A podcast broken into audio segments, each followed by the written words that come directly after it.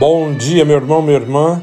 Nessa segunda-feira, dia 22 de março de 2021, mais uma semana começando com a graça de Deus, né? Estamos aí nos aproximando já da Páscoa, final de semana próximo já é domingo de Ramos. Então, como que temos preparado, né, para celebrar a Páscoa do Senhor? É importante lembrarmos sempre, né, refletirmos como tem sido a minha preparação para a Páscoa, né, a grande festa da igreja, né, a celebração mais importante, né? É, é muito importante. Nós que somos católicos temos consciência do que é ser católico, do que é ser igreja. A Páscoa é o marco para todos nós, né? É o momento assim que nós entramos na vida, né? Onde Cristo vence a morte, né? As trevas que são dissipadas pela luz, né? Isso é muito importante, celebrando toda a libertação do povo hebreu do Egito, né? A libertação, tudo aquilo que Deus fez. Então é um momento importante. Por isso temos que nos preparar para esse momento tão importante que é a Páscoa do Senhor. Então que temos que pensar que maneira, né, que eu tenho me preparado, o que eu tenho feito realmente para preparar para viver esse momento tão importante. O evangelho de hoje é de São João, naquele tempo, disse Jesus foi para o Monte das Oliveiras. De madrugada, voltou de novo ao templo Todo o povo se reuniu em volta dele. Sentando-se, começou a ensiná-los.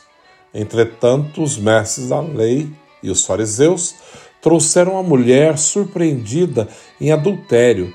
Levando-a para o meio deles, disseram a Jesus: Mestre, essa mulher foi surpreendida em flagrante adultério. Moisés, na lei, mandou apedrejar tais mulheres. Que dizes tu? Perguntavam isso para experimentar Jesus, para experimentar Jesus e para terem motivo de o acusar.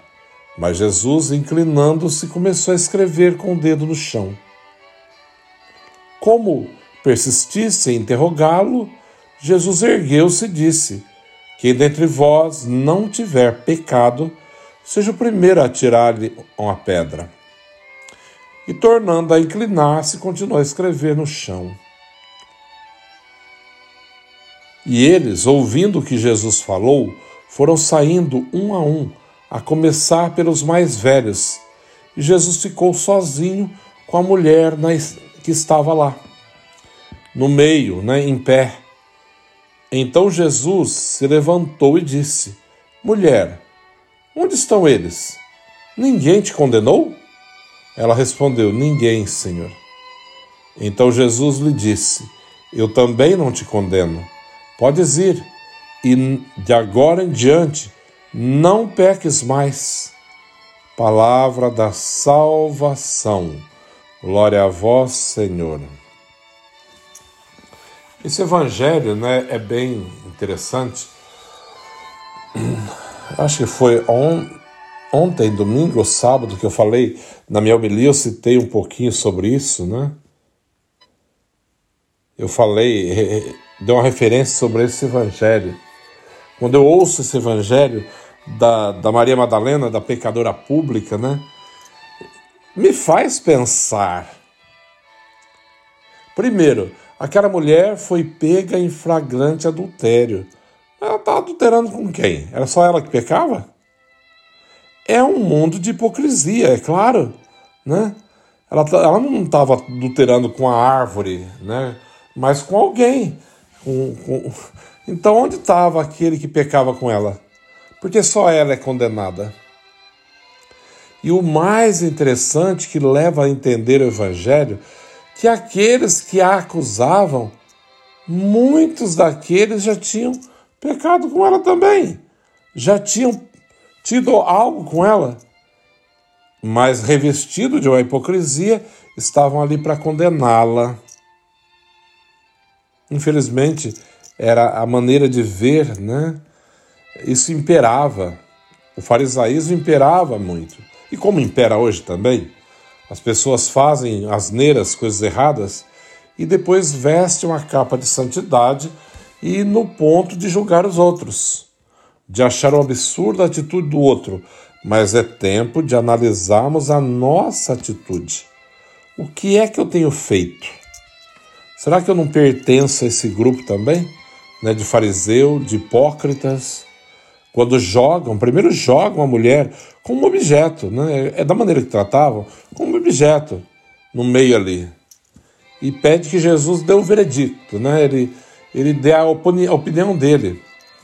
É O mundo está sempre nos montando cilada para que demos assim a nossa opinião e depois sejamos condenados pela nossa opinião. Mas Jesus analisando, vendo a, qual seria a intenção deles, né, claro, ele ignora aquele fato e começa a escrever no chão. Como insiste muito, ele vai dizer: olha, quem não tiver pecado, atire a, a primeira pedra. E volta a escrever e não dá muita confiança. É assim que temos que agir diante de coisas estúpidas, né? De situações mais ou menos parecidas com esta. E para surpresa dele, quando ele se levanta, ele vê só a mulher ali em pé. Ele pergunta: Mulher, ninguém te condenou? Ela fala: Não, senhor, ninguém. E Jesus fala: Eu também não te condeno. Vai e não tornes a pecar. Veja que Jesus acolhe, tem misericórdia, né? Aquela, a, ama aquela mulher da maneira que precisava ser amada, acolhida, mas diz para ela: vai e não tornes a pecar. Aí as pessoas confundem.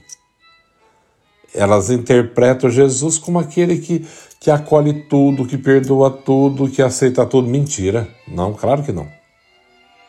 Ele acolheu, amou na condição que estava, mas advertiu: vai e não tornes a pecar. Ele ama o pecador, não o pecado. O ato, não. A miséria, não. Ele ama o miserável, não a miséria que foi cometida. E nós temos que saber distinguir uma coisa da outra, né? Separar uma coisa da outra para não ser católicos, cristãos hipócritas, né? Assim totalmente é, alienados, fora da realidade. Não, não pode. Claro que não. Jesus disse: Vai e não tornes a pecar.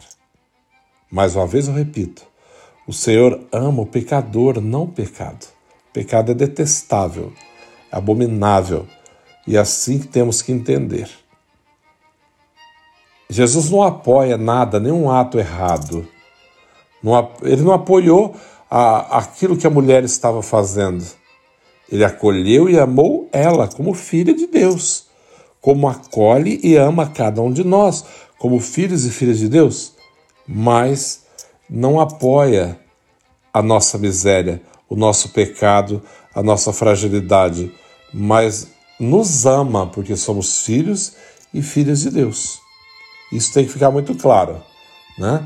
Da maneira que Jesus age, ele não está apoiando aquela mulher que estava em pecado, mas ele está amando da, ela na condição que ela se encontra e não o pecado dela.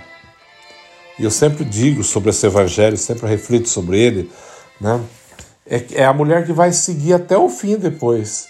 Quando os próprios discípulos o abandonaram, que ele foi preso e morto na cruz, estava lá Jesus pregado na cruz, estava Maria, a mãe dele, claro, Nossa Senhora, João e Maria Madalena. Estava lá. Quando Jesus é sepultado, ela vai no outro dia de manhãzinha levar os aromas, os perfumes. E não vendo, vendo o túmulo aberto, ela chora. Onde puseram meu Senhor? Roubaram, né? o amor que ela sentia. Jesus toca a vida dessa mulher de uma maneira muito profunda, porque ela encontrou alguém que amou de verdade. Todos olhavam, cobiçavam, desejavam, desprezavam, julgavam, mas não amavam. E ela encontrou alguém que amasse. Jesus amou de fato aquela mulher de uma maneira que ninguém foi capaz de amar amando, conseguindo ver seu valor, mesmo no meio da miséria, vendo ali uma filha de Deus, acolhendo, amando, perdoando, mas não apoiando o seu pecado, o seu erro. Isso fez toda a diferença na vida dela, marcou ela para sempre, que ela vai até as últimas consequências seguindo o Senhor. Como eu disse, onde até os próprios apóstolos não seguiram, aquela mulher seguiu e foi, lhe foi fiel até as últimas consequências. Porque ela foi marcada de maneira muito profunda pelo amor de Deus, pelo amor do próprio Senhor, que acolheu, amou e respeitou, não apoiando o seu erro. Amém? O Senhor esteja convosco, Ele está no meio de nós. Abençoe-vos, Deus Todo-Poderoso, Pai, Filho Espírito Santo. Amém. Uma boa semana a todos. Que Deus os abençoe.